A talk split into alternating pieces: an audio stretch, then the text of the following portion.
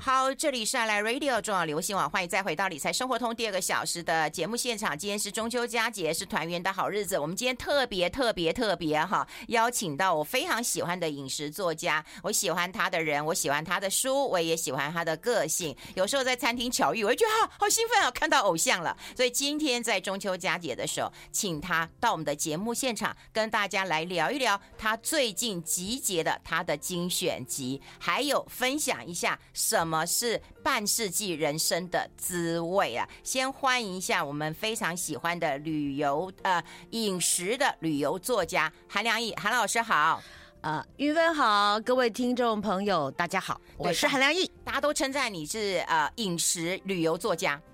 对呀，因为我的写作主要就是类型，就是要么就写吃，要么就写玩，吃喝玩乐 是我专业。然后在这一本精选集当中啊，我觉得你不管你认不认识啊，韩良义过去有没有看过他的书啊，但这一本就把它收纳起来，因为这本他自己都很喜欢。对，喜欢的原因是什么？喜欢年轻的自己嘛？喜欢那个啊，这个自己认为不够好的自己吗？其实不是，我觉得倒不是这样说起来哈，我很自恋，我希望我能够更多自恋一点啊，因为其实在我刚刚呃还没有开录节目的时候坐下来的时候，韵芬就说：“哎，我这个序写的太客气了。”我觉得其实不是客气，因为我其实小的时候并不是一个作文成绩特别好的人，我小时候的志愿没有包含我要当作家。嗯，后来我其实长大之后就想。我小时候作文成绩不是那么理想，是因为我是忽高忽低。我喜欢的题材，嗯，我呃觉得有兴趣的这个主题，嗯，我就会得到很高分，嗯。可是老师如果出一个什么经世记名之大要那种，我就会一塌糊涂，因为没感觉，写不出来啊。所以我的就会被，所以我的平均成绩作文成绩就拉的呃就变得很中等。你说这样人怎么会想要成为作家嘛？啊，真正我觉得厉害的作家是什么东西他都写得出来啊。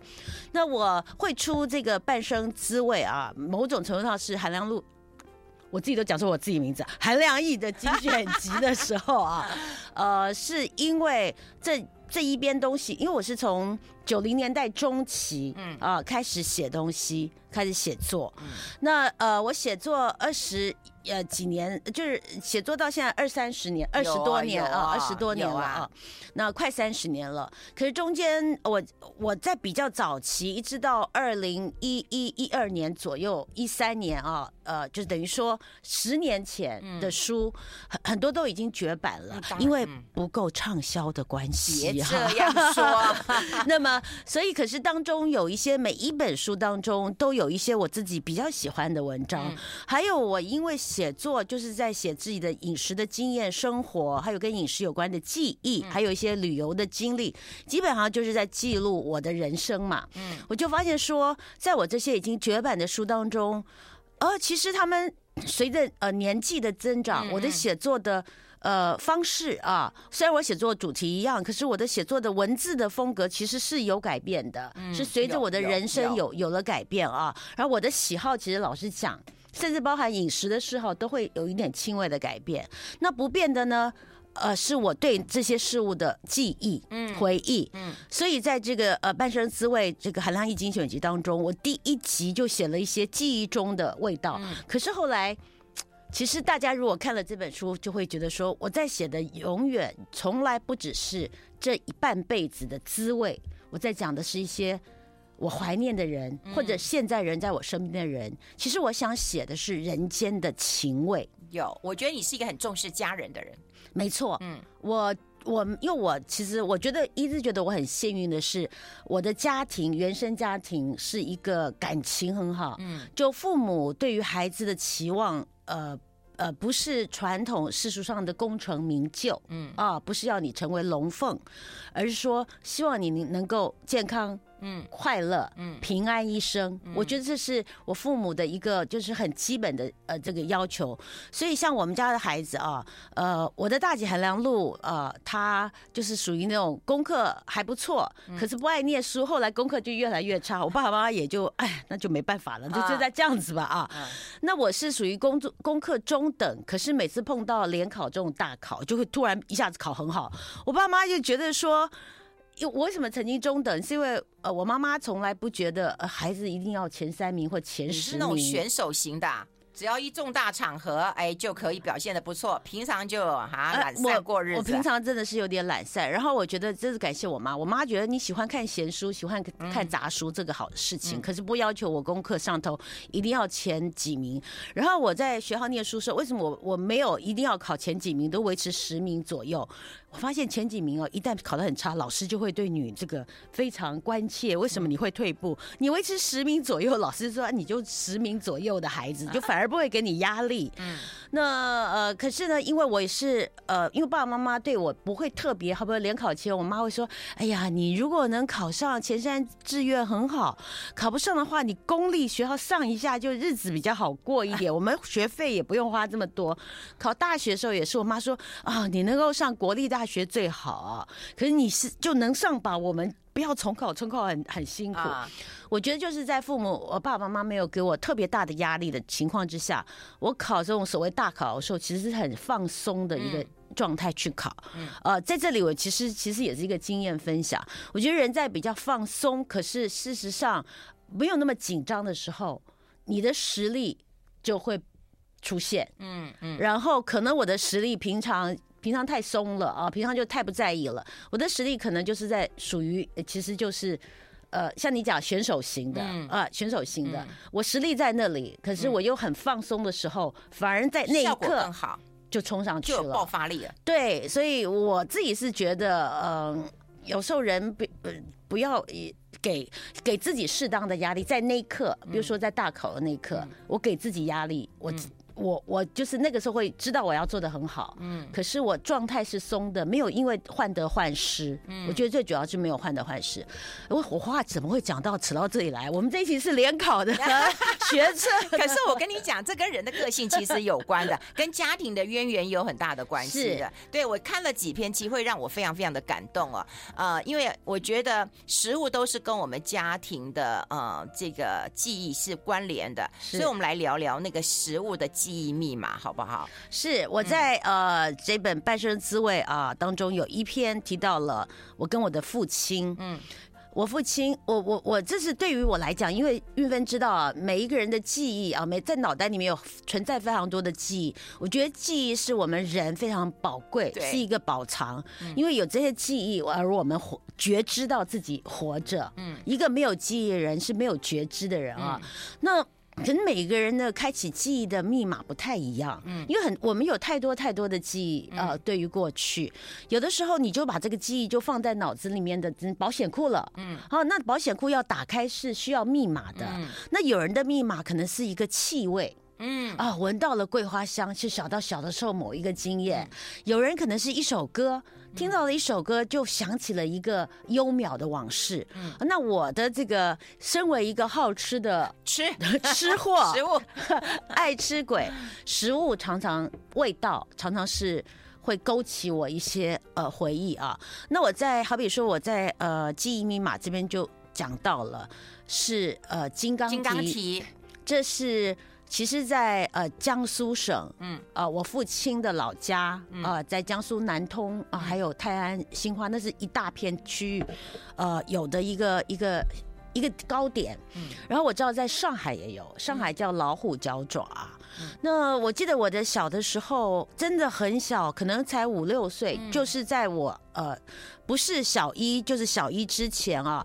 呃，我不知道为什么我会那么清楚的记得这个食物跟呃卖这个食物给我父亲的那个、嗯、那个呃那那个老伯伯，那时候看就是都是叔叔啊伯伯，然后而且我父亲会用我父亲的家乡话带口音的，嗯、我我父亲平常讲所谓国语的时候是有家乡的口音，嗯、可是基本上。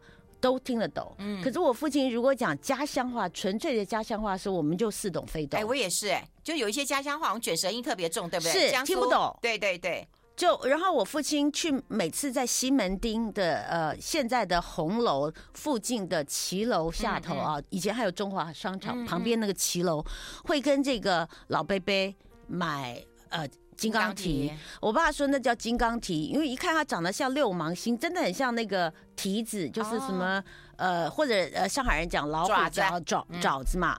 然后我后来才知道，原来呃，我爸爸呃呃那个人后来就不见了啊。哎，对，是不是那个人后来不见了？我爸爸就变得很怅惘。总之啦。呃，我在书当中这篇文章有讲过，我爸爸对于那个为什么那么呃殷勤的照顾这个人的生意，以及那个人后来为什么不见，我在我的散文当中都做了交代。嗯，我觉得那就是一个啊、呃、思念家乡的一个记忆的味道。对，你现在还记得那个味道，可是那个人已经不在了，所以我觉得记得这件事情真的很重要。我们待会还有很多的分享，我们先休息一下，进一下广告。I like 好，我们来分享一下我们韩良义的半生滋味，也来回忆一下我们自己人生的呃滋味啦。其实我看到啊、你书上提到的金刚体，你会看到啊、爸爸牵着小小女儿的一个手，然后去探望故人，然后故人不在了，那么他急着去找寻，其他找寻的可能是他在家乡的一个记忆，或者是他过去生活的那一段。我觉得那个很怅惘，真的让人家很难忘哦。呃，除了爸爸呃这件呃记忆密码让我很。感动之外，其实你比较少提妹妹，对不对？哎，姐姐，姐姐，我的二姐。啊，对，嗯嗯，我有一个大姐韩良露啊，她已经过世了，她也是呃作家，嗯，还有在梁露跟我之间，嗯，有一个二姐叫呃，我们叫她阿文，阿文。啊，我的我的二姐在出生的时候因为难产呃缺氧，嗯，所以他是一个我们现在所谓的呃憨儿。嗯，就是成智智智能障碍的成年人。嗯，嗯，他平常礼拜一到礼拜五的下午，嗯，是呃在呃庇护中心接受这种特殊的呃训练啊。嗯，那可是周末回回到家来。嗯，然后我是一打一出生的时候，二姐比我大三岁嘛，嗯，所以我打一出生。呃呃，懂事之后呢，就会接受家里的这个。我我常常觉得，冥冥之中觉得，为什么我们家人感情特别好？嗯，哦，兄弟姐妹感情很好。嗯，然后呃，父母对孩子也很慈爱。嗯啊，也也很希望孩子健康、平安、快乐就好。就是我妈妈。生出了这样子一个女儿，嗯，而她的另外几个孩子都是所谓的很正常，智力正常，然后什么都很正常。他们不理解怎么会生出这样子的孩子，嗯。后来一直到我二姐，呃，其实我妈妈是在我二姐两三岁的时候啊，才觉得这个孩子怎么两岁多了。还不会讲话，嗯，走路也不稳，一切就是生长很迟缓。嗯，你想想看，那是在哦六十年前的事情啊，将近六十年前的事情啊。所以那个时候我们家呃我还没有出生嘛，当然。然后呃我爸爸妈妈住在高雄，他们就来高雄呃到台大医院，当时就说那到台北台大医院来看看这孩子怎么回事。刚抱进去呢，蛮好玩的。我爸爸妈妈后来回忆说，就说。医生就说：“你这孩子是是智能有问题哦，嗯啊，然后才发现他是智能残障，然后那个时候不知道怎么会智能残障，就要查原因，嗯、是先天性的呢，还是后天的呢？嗯、总之是到很到后来，我妈妈后来我才知道，为什么妈妈呃放弃她在高雄的。”呃，盐城区的名校的教职，国小的教职，就是明星学校的教职，嗯、匆匆忙忙的申请来台北的教职，嗯，然后所以他去进了一个呃所谓的这个呃名声啊什么都不像在高雄，因为他是很临时申请，只剩下一个名额，我妈就选择，所以我才会搬到北投去，不会搬到北头，就我为什么我后来在北头出生啊，就是我我妈妈呃爸爸为了我的二姐。嗯，赶快来北台北，他们觉得哎呀，台大医院就医方便。嗯，然后我是我还这个这段经过，其实老实讲我还没写，因为我也是后来才知道这个故事的。那嗯。总之就是呃，就我爸爸妈妈就为了我这个二姐搬呃搬来台北，然后因为我妈妈一直有这个遗憾，虽然我妈妈后来知道说是因为难产，嗯，我爸这个就变成我爸爸很遗憾了，因为当初我爸爸是把我的妈妈送到高雄最贵族的一家私人医院去，嗯啊，去去生产，嗯，结果因为是半夜，就我妈妈简单讲羊水都破了都。没有羊水了，干、嗯、几乎都干了，留不住羊水了，还没生，医生还没到。哎呦，然后所以医生赶到的时候，嗯，呃，医生可能我我们也并没有怪医生啊，可能当时一些不可抗，因为人生就很难讲嘛，这是命运。嗯，医生感到我二姐出生的时候生下来没有哭，你知道早期出生不哭会一直打屁股，啊打屁股，打打打不哭，后来呃终于哭的时候超过一分钟了。一分钟之内，呃，如果孩子没有吸，哦，出了母体没有呼吸，嗯嗯、脑子其实脑神经就受损，嗯、因为缺氧。所以后来医生就说，哦，是因为孩子呃出生缺氧。我爸爸后来一直很自责说，他当时如果给他送到一个普通的医院，哦、可能就不会碰到。这个事情啊什么的，我我们后来当然跟爸爸讲说，这就是他的命运。而后来我们也觉得说，我二姐一直到现在，她的智力是两三岁，她是孩子的智力，他的性格是孩子的性格。他其实某种程度来讲，他没有大的烦恼，我是开心的，他是开心的。可是我看你的书，我觉我也觉得不解，也就是他可以跟你问好，对不对？是，他可以问叫你两岁妹妹，两岁孩子的这个智力啊，他也可以跟你先生对话。而且直接，哎，他知道你现在外国人，他直接讲 How are you？我觉得是在学校好好教。我觉得很奇怪，如果是一个这么，如果他的智力是一个两三岁的孩子，他怎么知道呢？因为他他的他就说他的智力的成，嗯、他的呃，他永远不会超过三岁多的智力。嗯，嗯，可是他其实也是经过训练，他是小时候的语，他的语言能力也是你慢慢慢慢慢慢慢训练他，可是他不会超过三岁多的语言的能力。是这样子，当初就是已经到很晚期，二十年前做测试的时候，就也是进了这个呃新路，我们叫新路基金会，才做了请医生，医生才做了测试，说呃，因为他们进去要 interview 面谈啊，要看这个呃这个他的情绪是不是稳定啊，智力大概到哪里，那个时候医生才说哦，我的二姐的智力就是就是呃是三岁。多啊，然后可是可以慢慢的训练，我就觉得说我二姐进心路这二十多年来，嗯，哦，她就有成长有进步，嗯，她的智力，好比说小时候我们不会想到，我爸妈不会想到说教她讲，碰到外国人要讲 Good morning，哎，要讲 Good night，嗯，这在学校里面可能是老师好玩啊，说哎，你们家现在是有外国的这个这个。嗯呃，女婿了，你要早上要跟他讲 Good morning，晚上讲 Good night，慢慢慢慢慢慢，他就可以一次、两次、三次，可能教到别的孩子可能教三次，嗯，他可能三十次或者是四十次，嗯，那慢慢慢慢慢就就，我觉得我二姐就是一个长不大的，呃的的的孩子，嗯，然后某种程度上，我跟我的大姐韩良露在她生前也谈过，她其实是。某种程度上，他是上天派给我们的天使，让我们家人感情这么好，这么爱他，这么爱彼此。你现在没想过他的责任就在你身上？是，这个这个是我应该担负的吧？哇，好，我们待会分享更多。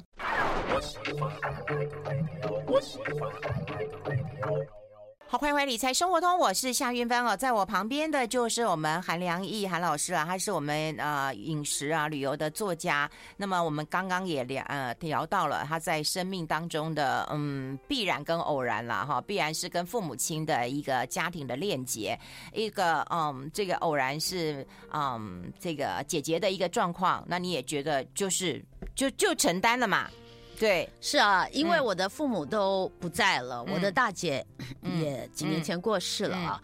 然后我还有个弟弟，可是我弟弟呢，呃，一直是居住在国外。嗯嗯。嗯那在台湾就只有我很幸运的在，在我本来是住在荷兰，我二零一三年搬回台湾来，嗯、然后我就觉得说，呃，照顾我的二姐是我责任，因为我现在是她在世界上唯二。嗯，的亲人之一啊，对兄弟姐妹就只有我。嗯，然后而且我有相信说，这是我跟他之间的缘分吧。嗯，嗯因为呃，我跟我呃，就是我二姐，我我小的时候印象当中很多事，其实就是因为我的个性本来就比较鸡婆。嗯嗯，然后我又见不得人被欺负。嗯，我记得以前不管是外面的认识或有一些。小孩子会取笑我的二姐啊，或怎么样？我记得 我小小个就会跳出去 骂人，然后如果大姐在的话，那骂人变成我大姐的责任，因为我大姐。可是我通常是我跟我二姐相处时间更多，因为我大姐毕竟大了我五岁嘛。嗯、然后我二姐是呃，应该这么说，我大姐要上小学的时候我才还在还小，嗯、所以小小的就要去捍卫自己的二姐，嗯、让她不要被人欺负。不过还好啦，我记得。欺负他的人也并不多啦，可是印象很深。我妈就说，一个这么小的小孩冲出去，然后呃，然后我的性格，我爸爸以前也说过，说他觉得我应该可以蛮适合跟我二姐相处，因为我大姐跟我的父母对我二姐因为怜惜。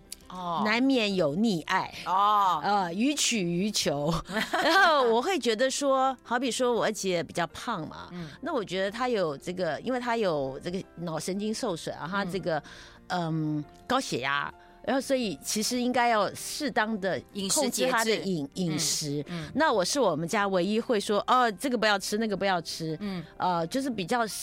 会控制他饮食的人，我爸爸说：“哎呦，他让他吃一点没有关系。Oh. ” 对，然后我就跟我爸爸小以大义，说医生说什么什么什么的，所以我爸爸也会稍微妥协一下，我也会妥协一下。嗯，所以我爸爸就说：“哦，其实这个呃梁毅可能最适合带阿文，因为会。” oh. 呃，而且我爸爸，我觉得我的父，我爸爸有看出，我妈走比较早，我爸爸有看出来我们兄弟姐妹的这个感情很好，他也知道我叫我二姐这些那些啊，其实是因为我很爱他，嗯，然后因为我觉得因为爱他，就希望不要害他，如果你让他无限制的吃下去，嗯，或者他要干嘛就干嘛。其实是害他，所以我会觉得说不要害他。我我我爱他，可是我希望我很舍不得你，你为什么流泪？是吗？哎，我讲到二姐的时候，就眼眶可能会有一点点那个，心里有点怜惜吧？啊，我有吗？哎，有哎。对，不自觉，因为心里没有觉得哀伤，可能是哎，我我并不觉得我谈到他的时候会觉得哀伤，嗯，可能是就是。疼惜吧，可能是，嗯嗯，就也，就是人生的缘分。是，而且其实我也觉得你就是这样云淡风轻的，呃，接下来这个重担，然后也觉得还好。哦，有时候不还好，有时候他气到，气到的也不能骂他，因为他也不是故意的，他就智力就像，就好像你碰到两三岁的孩子，他做一些事情，他不是恶意的，你也不能够随便的骂他呀，嗯、就是只是就。就算了吧，就是就是想办法啊。我只是不太喜欢，我觉得很多的父母也知道说，小孩子会用这个呃塞奶假哭。嗯，我有跟我的二姐讲说，你有事情有需要，你跟我讲，你哭我不理你。嗯，对，所以我也会这么凶，我说你哭哦，你假哭我不理你哦，他就会把他止住说，告诉我他是要什么去玩啊，要干嘛的。我觉得这个是我必须要。让他知道，嗯，因为我是他家人，他假哭，嗯，我我会忍耐，我会，你知道，我就任其所有。他去学校去，他如果也用这一套的话，我觉得这就是社会化，嗯，他在家里，呃，我们也要，我也要让他知道，说你不能够用这个当成武器，这是我的想法啦。嗯，就像父母会制止小孩子做一些。你知道假哭，嗯，情勒，我就跟我二姐，我二姐听不懂情勒，情绪勒索，我不希望她用情绪来勒索我，嗯。觉得这个界限很好，而且这样的保护跟家庭的链接也很强。哎，我们来聊一聊啦，嗯，食物啊，因为我觉得重点，其实我跟你讲，人也是重点，食物也是重点了。那我觉得很好玩的一件事情，就是在书上或者听到你讲的，就是我们人活就是为了吃，因为我也是爱吃的人，所以人活着为了吃。可是偏偏你嫁个老公是那个国家荷兰人，是为了活着而吃啊，也就是显然他们的食物是不怎样。对，荷兰的食物，传统的食物真的。真的是比较单调，有点像英国的传统食物比较单调，因为他们都是所谓的新教徒国家，就比较你知道马路德教派啊，什么卡尔文教派，他们都是比较不以现世的享乐，他们比较不重视活着呃现世的享乐，他们在乎的是永生的欢乐。永生的欢乐就是到了天堂之后，不是这一辈子的欢乐。哦，那可是我先生。比较不一样，因为我现在就属于呃战后出生、婴儿潮出生这一辈，嗯嗯嗯、那所以他的呃他这一辈从他这一辈开始，一直到我们的下一代，呃受到宗教的影响，还是很多人很虔诚。我我先生受到宗教就新教的影响，有他有点小叛逆吧，对宗教有点小叛逆，加上说他们呃战后出生这一辈啊，在成长的过程当中，荷兰也比较有钱，因为荷兰在呃战时是很惨的，我我婆婆都说过，他们暂时真的要吃过郁金香的球茎，哎呦，就是没有东西可以吃了，只好把郁金香球茎啊。我弄弄成，因为它也是有淀粉嘛，拿出来吃啊。然后，所以我先生这一辈的人已经开始，呃，比较不会说那么对饮食，没有像法法国人啊、意大利人那么讲究，嗯，可是也不会说那么随便。我还记得我跟我先生，嗯，刚开始交往的时候，我先生呃送我一本。呃，英文的哦，对对对，对英文的韩国的那英国的荷兰食谱，荷兰传统菜食谱。拜托你不要煮给他吃。对对对，他说我送你这本书 ，Under one condition，在一个前提下，你千万不要煮里面任何东西给我吃。他是多么嫌弃呀！没有，他其实是开玩笑，他觉得一方面在书里面有讲一些荷兰文化的东西，二方面他就半开玩笑，就他那种，我我是。就是他，他自以为这个是他的幽默吧，其实也蛮好玩。他是半开玩笑这样跟我讲，对，而且我觉得有一幕也很好笑，你一定要去喝一个那个荷兰的那个豆汤，对，豆子汤。他又说不要不要不要，那个绝对难吃死了。我觉得很好笑。我们先休息一下，待会儿分享一下我们韩家的家常菜，好不好？我们先休息一下。I like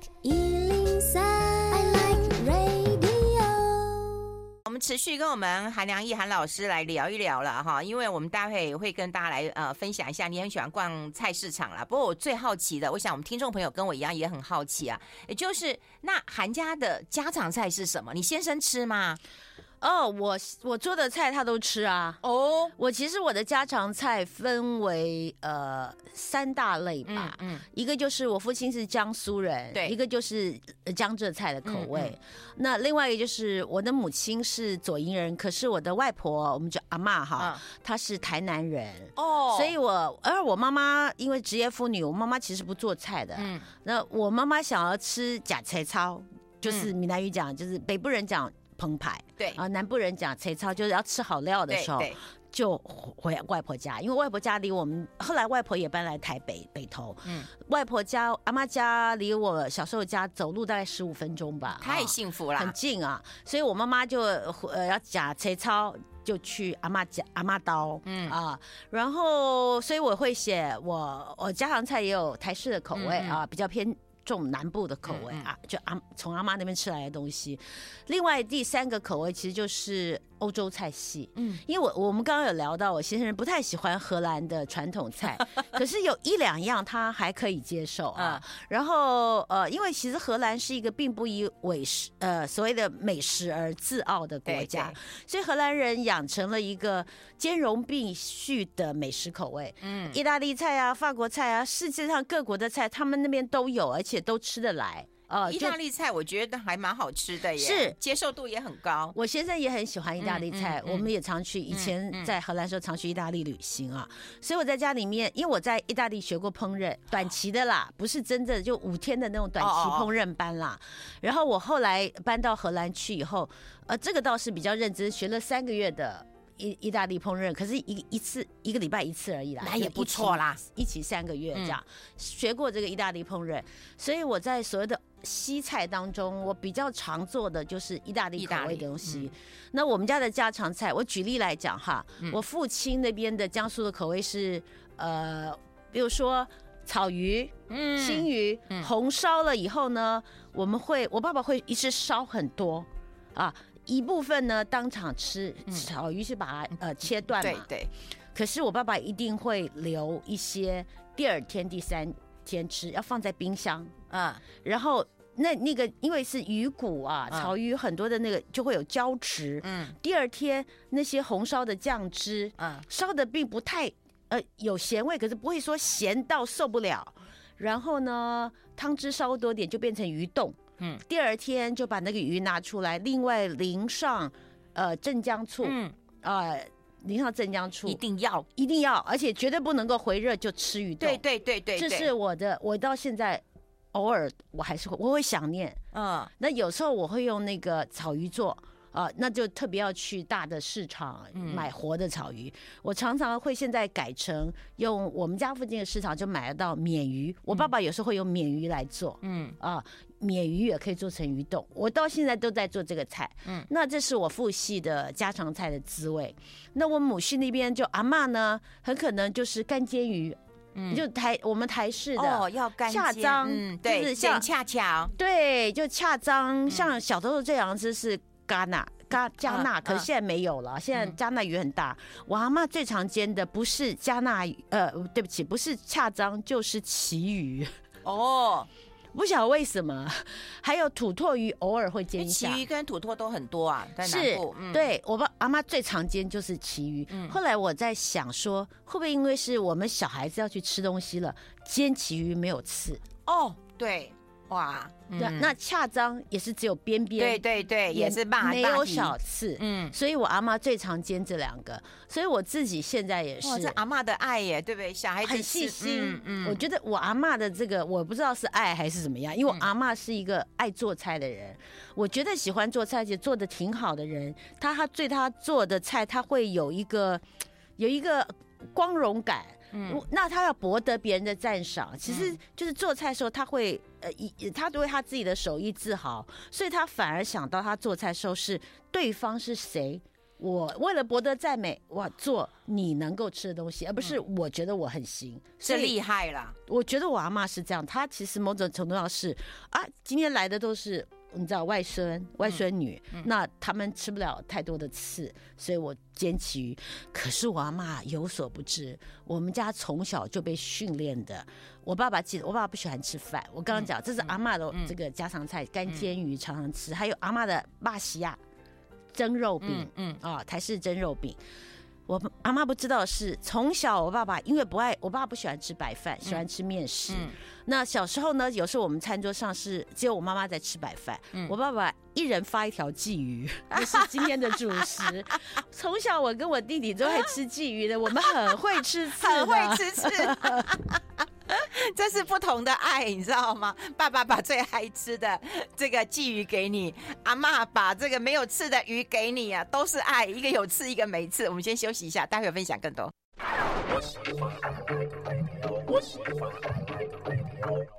好，我们持续跟韩良义韩老师来聊一聊，因为他讲那个家常菜的时候，我们都很有感哈。因为我跟费勇其实我们都算是江苏人，然后我说我爸爸是南京人，我都偶尔韩籍呀。对，哎，费勇也呃，费勇是偶尔啊，对。他全部，哦，我我也是哇，我也是哇，我们比较像，对，以为是妈妈是呃本省人，爸爸是江苏人，嗯嗯，所以吃的时候，我觉得刚开始的时候有一些饮食的冲突嘛。我刚才在跟韩老师讲，我说我爸给我们吃鱼冻的时候，我妈就说拎马修鱼，怎么可能这鱼给我吃吃这个鱼冻的？后来我们小孩都很喜欢吃，是我我阿嬷也觉得那个你我就是。他就常常觉得这个我爸爸怎么老是喊呢？他都叫爸喊呢，因为他们呃，我不知道我阿嬷就就私下在讲，哎哎喊呢都讲啥？然后到我们家看，哟怎么吃这个鱼冻啊？就就我妈就说不会啊，很好吃，我妈吃惯了。那我妈虽然是呃就是南部人哦，可是我想我爸爸我妈妈因为很早结婚，她吃我爸爸。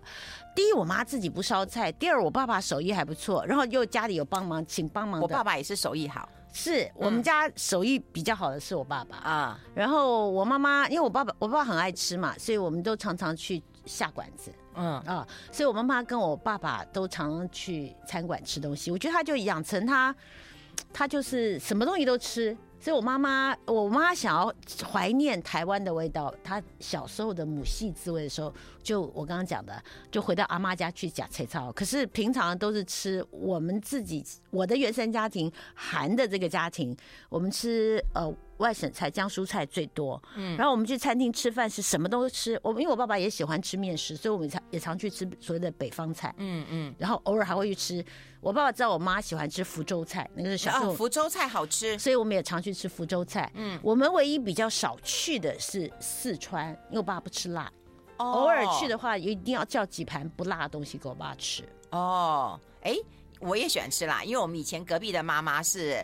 哎，我忘了。湖南，湖南，对，哇，他做那个辣酱是。哇，一直往我们家送，我们超喜欢吃的，是什么我妈。熏鱼、辣熏鱼，我妈妈也吃辣，嗯，所以会去四川馆子，就是我妈妈要去吃辣。所 以我爸又很疼，我爸很疼太太，所以好吧，就去吃吧，就点蒜泥白肉不辣，哦、我可以吃、哦、之类的。哦、青菜炒一个呃青菜，我我可以吃。哦，哎，那韩老师，其实书上有一篇我觉得很喜欢，后来还入选在啊、呃、这个课本里面哈、啊，嗯、就是逛菜市场啊。嗯，哎，这是很多人很喜欢的一个乐趣哎，可是就是在台湾逛逛就好了，你怎么到国外去玩你也去逛啊？啊、哦，我觉得逛市场。真的是最快乐的一件事情了啊！嗯、呃，我刚刚玉芬讲到这个游走在世界市场啊，啊对，对对，那时候被选入国小六年级的国语课本的时候，嗯、我自己吓一跳哎、欸！我说怎么叫国小六年级怎么会课文里面读这个呃逛市场的呃文章呢？哎，我小时候不是都读读读那个讲总统看鱼逆流而上吗？那个不是比较益智？你改变一下好不好？后来我觉得时代不一样了，我心里有想说，哦，时代真的有进步了。对啊，而且逛市场有世界观，还有那个颜色，对不对？怎么样的陈列？我我为什么喜欢逛市场？是因为我觉得市场其实是让我们到异地去，呃，窥看异地的饮食文化跟异地的日常生活的一个窗口。嗯，因为我们到异国去旅行的时候啊。我们其实作为所谓的观光客、游客，你你接触到的人都是跟服务业有关的啊，比如说很多人喜欢去买名牌包啊，去餐厅吃饭啊，呃，游乐的场合啊，观光的场合，其实你碰到的，你比较少有机会碰到一般，所以一般人不是从事餐饮旅游业的人，嗯，可是你到异地逛市场买东西或怎么样，或者看到当地的人如何聊天，如何。呃，买卖双方的是怎么样的交流啊？嗯，你就会发现说，哦，原来平常的市井的生活，你没有办法观得它的全貌，可其实你可以瞥见、窥见市井生活的日常生活的呃这个凤毛麟角。嗯，然后我其实是一直对日常生活非常有兴趣的一个人。嗯，我即便到异地、异地、异国去旅游的时候，我最喜欢接触的就是日常的那一面。嗯。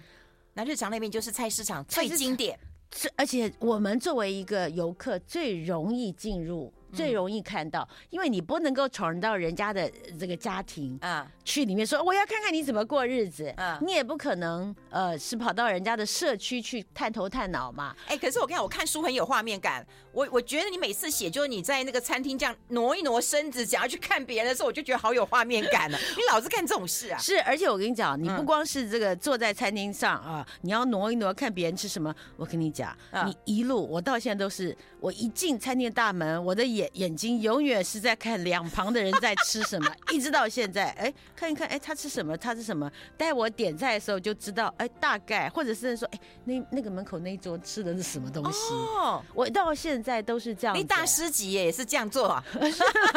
我真的，我只要去餐厅，一定看别人桌上点什么菜。我觉得是跟我爸学的，我爸就是这样，会看人家在吃什么，嗯，所以有样学样。我大姐还聊路也沙，我们两个进餐厅会分别看，一边一人看一边。哎，你们两个路数一不一样啊？喜欢吃的，喜欢吃东西很像，我觉得都是原生家庭的影响。对。啊，口味真的很接近，嗯，呃，可是我们写作的方式不一样，不一样，不一样，性格还是不一样。虽然我跟我姐长得很像，然后两个人都是比较鸡婆、比较热情、外放的人，可是性格还是不同的。我姐姐比我深思熟虑，我比较冲动一点，嗯嗯，我觉得这个跟我。跟我我姐姐天蝎座有关系吧？你什么座？我是双鱼座。哎呀，可是我的这个月亮在母羊，就很冲动哦，嗯、而且很执着。我不会耶，我对吃东西是超不放心啊。我很爱吃，对吃这个事情很执着。可是我对口味是超不执着的。哦，你放心啊，母羊都专治天蝎的。哦，是吗？是哦，怪不得我姐有时候说，全世界每一个人都怕我，除了我爸爸妈妈跟我妹妹。开玩笑，就讲每一个人都怕我。因为你知道吗？我后来盘点一下，他们就说你天蝎很毒，我说没有哎、欸，我发现我的自作很厉害，都是母羊座把我吃的死死的、欸，所以你一定是很厉害的。希望 好，半生滋味都在这本书当中。今天非常谢谢啊，我们韩老师，那么到我们的节目现场跟大家做这样的一个呃分享。如果听不够的话，那就看看书吧。谢谢韩老师，谢谢谢谢。